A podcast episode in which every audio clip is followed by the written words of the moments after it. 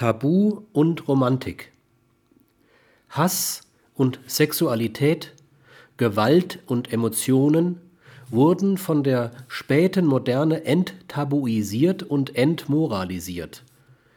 Von der Gegenmoderne werden wir nun romantisiert.